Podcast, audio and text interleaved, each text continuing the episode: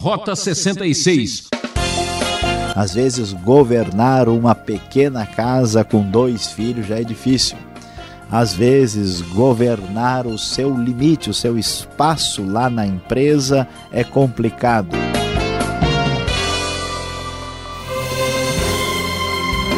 Subindo, subindo na audiência.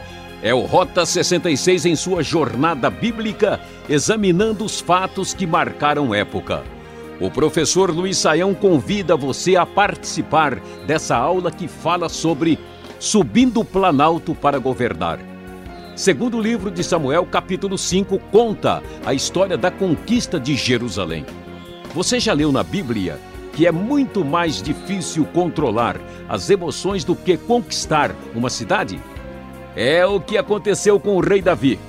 Por isso que o homem paciente vale mais que um general que venceu muitas batalhas. E a luta continua, companheiro. Quer ser mais do que um vencedor? Preste atenção nesta exposição.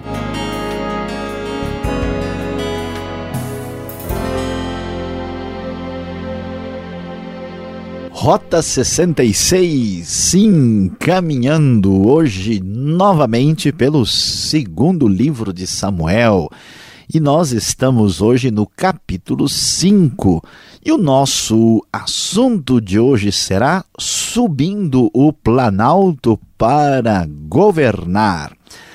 Como você já observou nos capítulos anteriores, Davi agora se tornou rei. A dinastia de Davi consegue o espaço anteriormente ocupado pela casa de Saul. E depois uh, da morte de Isbosete, filho de Saul, e não haverá mais espaço para a dinastia de Saul que acabou sendo destruída eh, conforme nós lemos no primeiro livro de Samuel. Quando chegamos aqui ao capítulo 5, nós vamos ver que Davi se torna agora rei de Israel. E por que ele se torna rei de Israel? Porque ele já se tornara rei de Judá, da parte sul, e agora com o fim da casa de Saul, Davi então se tornará rei de Israel inteiro, de todo o país. E isso está bem destacado quando lemos o texto aqui da NVI a partir do primeiro versículo do capítulo 5.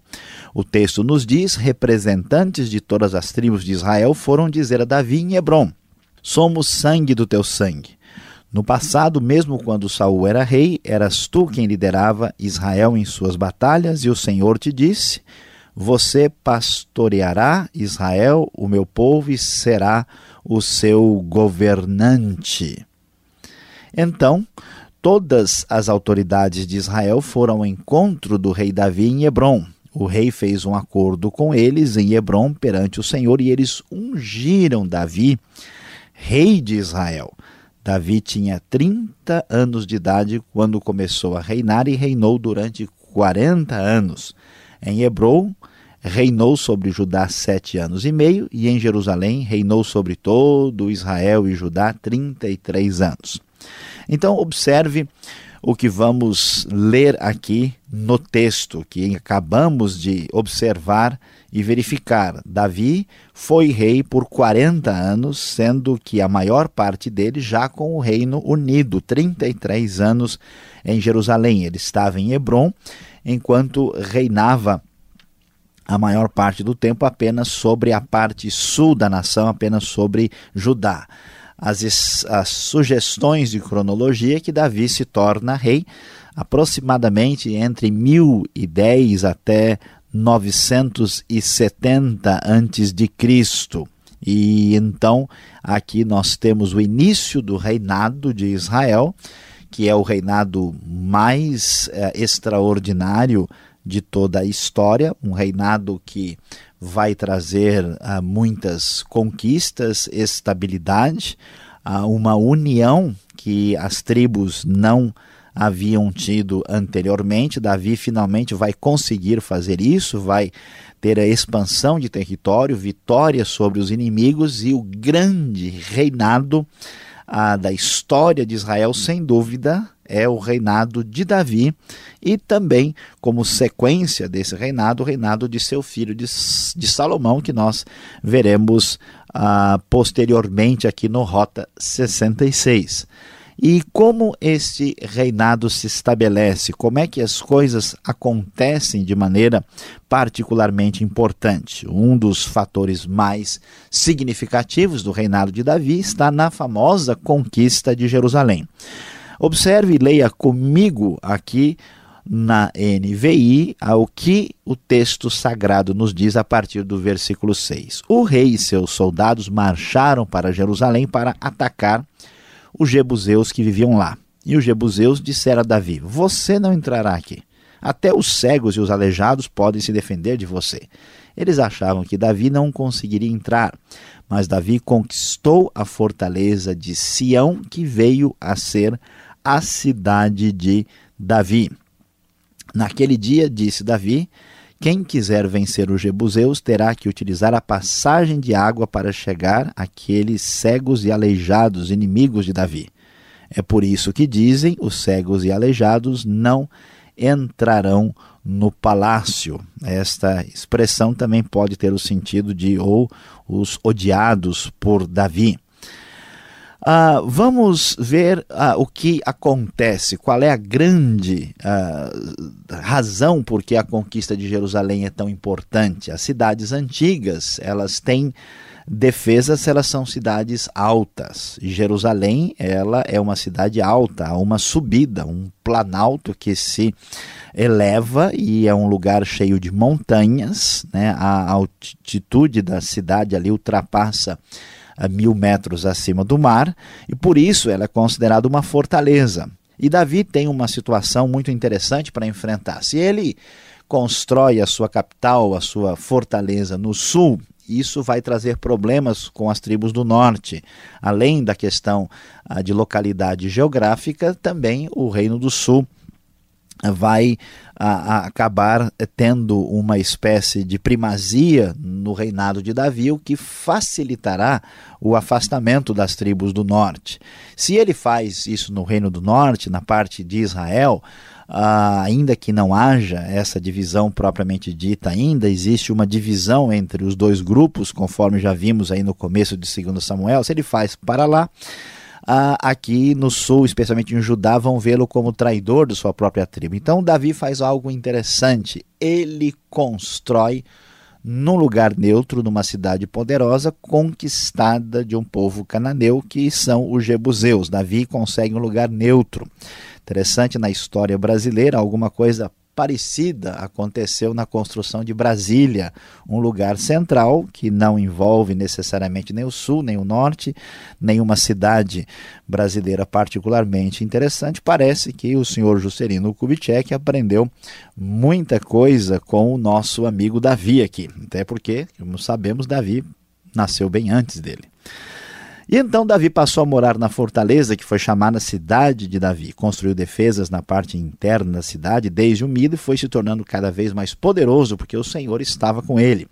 E é importante observar como as experiências da vida de Davi, de conhecer né, os detalhes, a passagem de água para chegar ao lugar de vitória em Jerusalém, é que isso é resultado da sua vida de fugitivo, de lutas, de dificuldades, que agora foi importante para ah, o fato mais significativo da sua história de conquista. Ah, o texto ainda nos diz que ah, houve aí uma aproximação de Irão, rei de Tiro, ah, com Davi, ah, porque eles trouxeram aí toras de cedro, carpinteiros, pedreiros para construir um palácio ah, para Davi, já que Davi estava confirmado como o rei de Israel. E aqui nós vemos que começa uma aliança histórica de aproximação entre os fenícios e o rei Davi e depois Salomão também. Essa ligação vai permanecer por muitos anos. Davi, ah, depois que vai para Jerusalém, o texto nos diz que ele toma mais concubinas e esposas e gerou mais filhos e filhas. E aqui lhe nasceram vários filhos. Há uma lista que aparece nos versículos 14, 15 e 16, com ah, o nome de 11 filhos de Davi ah, em função de seu casamento com várias ah, mulheres e também concubinas. E o texto do capítulo 5 vai encerrar mostrando ainda a grande importância da, do domínio estratégico de Davi em Israel, ele que de fato podemos ver que subiu o planalto para governar de fato. E o texto então nos diz que ele finalmente consegue derrotar os filisteus. Os filisteus sab ficaram sabendo que Davi tinha sido ungido rei de Israel e tentaram uh, ir com todo o exército para prendê-lo. Davi foi para a fortaleza, os filisteus se espalharam pelo vale de Refaim e Davi, olha só, mais uma vez, novamente pergunta ao Senhor se deve atacar os filisteus. E o Senhor então diz que os filisteus serão entregues nas mãos do grande rei de Israel. O texto, então, conforme a NVI, nos conta o que aconteceu. Então, Davi foi a Baal Perazim, lá os derrotou e disse: Assim como as águas de uma enchente causam destruição pelas minhas mãos, o Senhor destruiu os meus inimigos diante de mim. Então, aquele lugar passou a ser chamado Baal Perazim. Como os filisteus haviam abandonado seus ídolos ali, Davi e os seus soldados apanharam. Mais uma vez os filisteus marcharam e se espalharam pelo vale de Refaim. Então Davi consultou o Senhor de novo e lhe respondeu: não ataque pela frente, mas deu a volta por trás deles e ataque-os em frente das amoreiras. Assim que você ouvir um som de passos por cima das amoreiras, saia rapidamente, pois será esse o sinal de que o Senhor saiu à sua frente para ferir o exército filisteu. Davi fez como o Senhor lhe tinha ordenado e derrotou os filisteus por todo o caminho, desde Gibeon até Gezer. Então veja que agora, finalmente, o grande rei Davi sobe ao planalto para governar torna-se o rei de todo Israel, estabelece a sua grande capital em Jerusalém, torna-se o rei ali por 33 anos, a grande cidade de Davi, a fortaleza de Sião. Sião é o nome poético de Jerusalém. E também consegue Davi a grande vitória sobre os inimigos mais terríveis de todos os tempos na história de Israel, que são os filisteus. Agora sim, Israel terá um tempo extraordinariamente positivo, porque chegou o grande rei, que finalmente subiu o planalto para governar de verdade.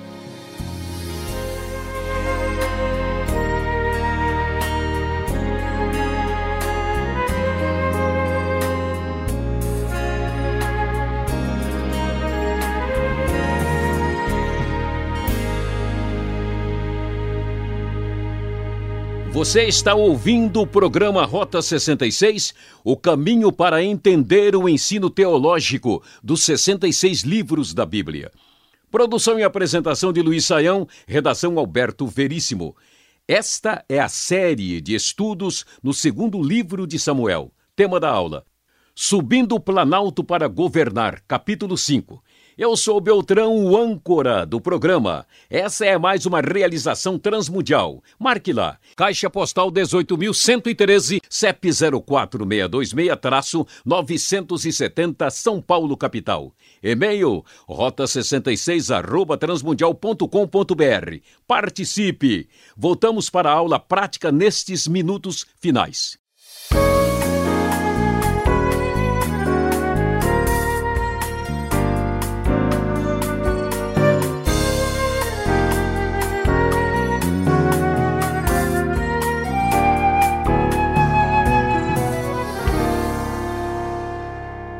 A nossa aula está quente, a nossa aula está fervendo. O professor Luiz Saião está aqui do meu lado. Depois desta exposição no capítulo 5 de Samuel, vem agora as perguntas para você ficar mais inteirado do assunto.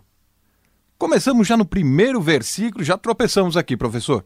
Por que tantas traduções variam?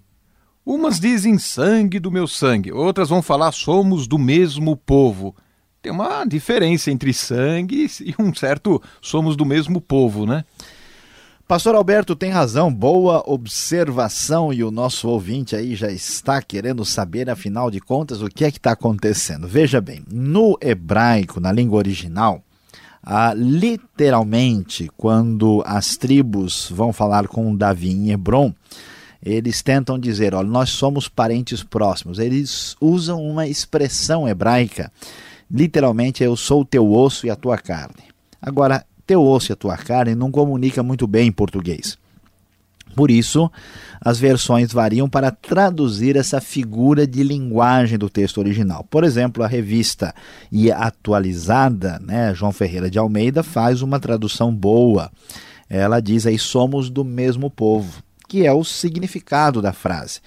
A nova versão internacional, tentando aí é, continuar com uma figura de linguagem, ela traduz por uma figura de linguagem equivalente em português. Para a gente dizer que a gente é parente próximo de alguém, somos né, aí da mesma origem, então a expressão boa é sangue do meu sangue, o sangue do teu sangue. Por isso que a tradução varia um pouquinho na tentativa de comunicar o literal hebraico, que é praticamente impossível de ser entendido. Por isso que o nosso leitor deve sempre comparar as traduções para tentar aí ter o significado mais exato do texto original. É, tanto que Sangue do Meu Sangue é mais dramático, né? Causa assim até nome de filme, né? Pois é. Agora, por que Davi precisa ser confirmado como rei? Olha, não foi a primeira nem a segunda vez, é muitas vezes, já foi ungido outras vezes. Eu estou aqui no verso 12. Por que tantas vezes ele precisa dessa confirmação? Ele não tinha certeza dele mesmo? Olha, pastor Alberto, na verdade não é Davi que está em dúvida e não podemos deixar em dúvida o nosso ouvinte também, e portanto, o que precisa ser dito é o seguinte: Davi cresce na sua posição como rei. Né? Inicialmente, ele é ungido como alguém que é escolhido por Deus na sua família. Depois, ele é ungido apenas como rei de Judá. E finalmente, agora aqui, né, é importante destacar aí, o versículo 1 diz claramente que os representantes de todas as tribos de Israel foram procurar Davi, entendendo que ele era de fato o rei escolhido por Deus. Então agora ele é confirmado no sentido de que ele é aceito como o rei de toda a nação. E como há um crescimento da posição de Davi como governante de Israel, por isso aparece mais uma vez uma unção de Davi e ele então finalmente é confirmado como rei de toda a nação. Essa é a razão porque vemos a repetição do tema nos dois livros de Samuel. Tá certo, é o rei agora promovendo a união das tribos. Qual a importância de Jerusalém, que é o foco aqui do capítulo 5? Que aparece aí como sendo agora a cidade de Davi, né? Olha, Jerusalém vai ser a cidade mais importante de Israel e até da história bíblica, né? Tudo vai acontecer em Jerusalém. Jerusalém já era importante anteriormente, porque naquela localidade que está o Monte Moriá, ah, o famoso Monte das Oliveiras também fica ali em Jerusalém e a, a relevância da cidade está relacionado com o fato que Israel ah, tem uma região assim de planície que sobe, né? O país é pequeno, sobe numa espécie de planalto até a, a direção das montanhas de Jerusalém, ali há um, uma região elevada, em torno de mil metros de altitude, e depois ela desce novamente até para a região do Vale do Jordão, onde nós vamos ter uma a uma situação de depressão né, é, é, geográfica, né, geológica ali, até de mais de 200 metros abaixo do nível do mar, que vai desembocar lá embaixo no Mar Morto, no lugar mais baixo da Terra, 400 metros abaixo do nível do mar. E por Jerusalém ser uma cidade alta e ter uma fortaleza assim muito difícil de ser conquistada, ela se torna uma cidade assim fundamental uh, para uh, o domínio de Davi, né, o domínio do reino. Davi consegue conquistá-la dos Jebuseus, né, porque consegui, conhecia uma entrada uh, especial a partir de um vale, conforme nós lemos no texto, e também porque ela está bem assim no meio do país, né, quase na fronteira daquela região que depois vai se tornar a divisa entre o norte e o sul.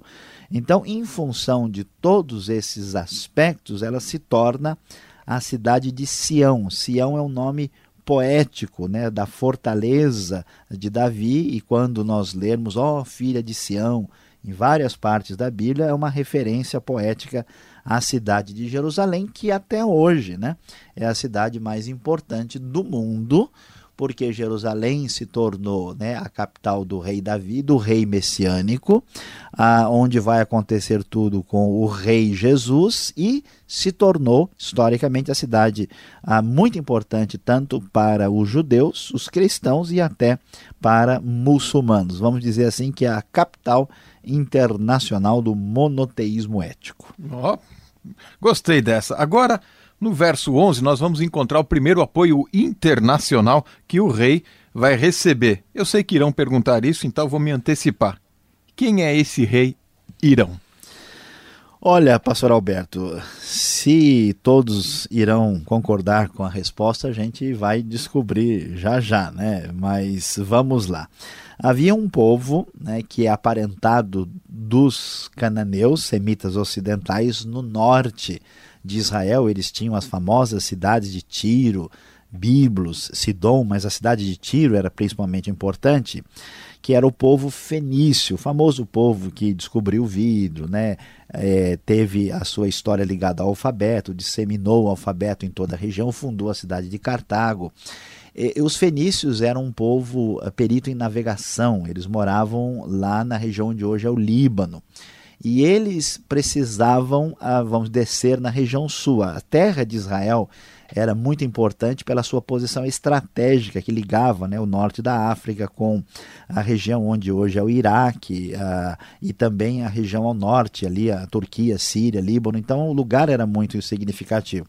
E Irão, então, naturalmente tinha interesse de manter uma amizade, viu que Davi era a grande potência local agora então fez a política da boa vizinhança. E Davi, muito inteligente, também aceitou isso. Então eles se tornaram aí muito amigos, de modo que o Irão foi aquele que trabalhou para construir né, o palácio de Davi, trouxe, eles tinham bastante matéria-prima por causa da região bonita ali de cima do Líbano, que tem muita madeira, uh, e também ele se torna amigo depois de Salomão. Até alguns estudiosos acham que talvez, né, é, no original é Hiram, né, o Irão, talvez fosse até mais de uma pessoa. Havia uma dinastia. Tem que forçar bem a garganta para é, falar o nome. Não pode falar gripado, senão complica, né?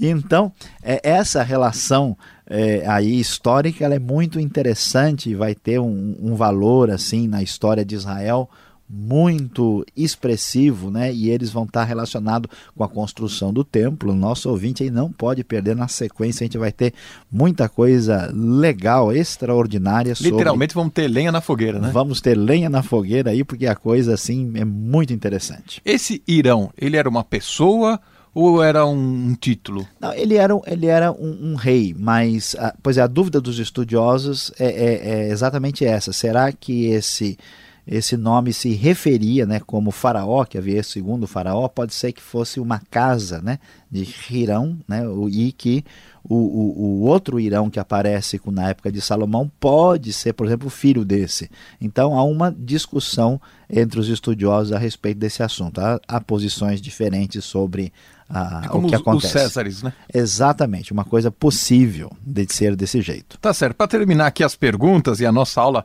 chegando aí já no, no finalzinho, você falou tanto né, em Davi como o grande estrategista, conquistador, mas o texto diz, já, exatamente nesse capítulo, que foi o Senhor que deu as vitórias nas batalhas, o Senhor que fez isso, o Senhor Deus que estava sempre à frente, no verso 2, no verso 10, no verso 23, 24. E aí, quem era o, o grande vencedor aqui na, na, nas batalhas? É, esse pastor Alberto é de fato muito observador e olha a coisa aqui complicada. Mas olha, veja bem, pastor Alberto, aqui é que o nosso ouvinte vai certamente gostar do que nós vamos observar. A verdade é que, ao mesmo tempo, Davi é inteligente estrategista e, ao mesmo tempo, Deus é que faz todas as coisas.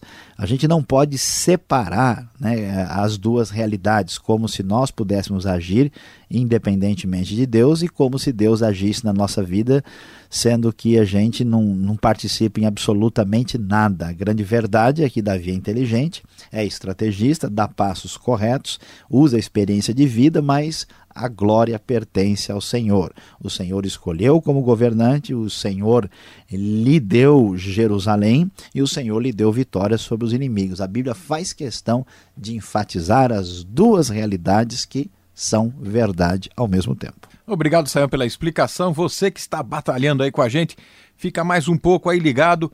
Vem uma palavra final para você.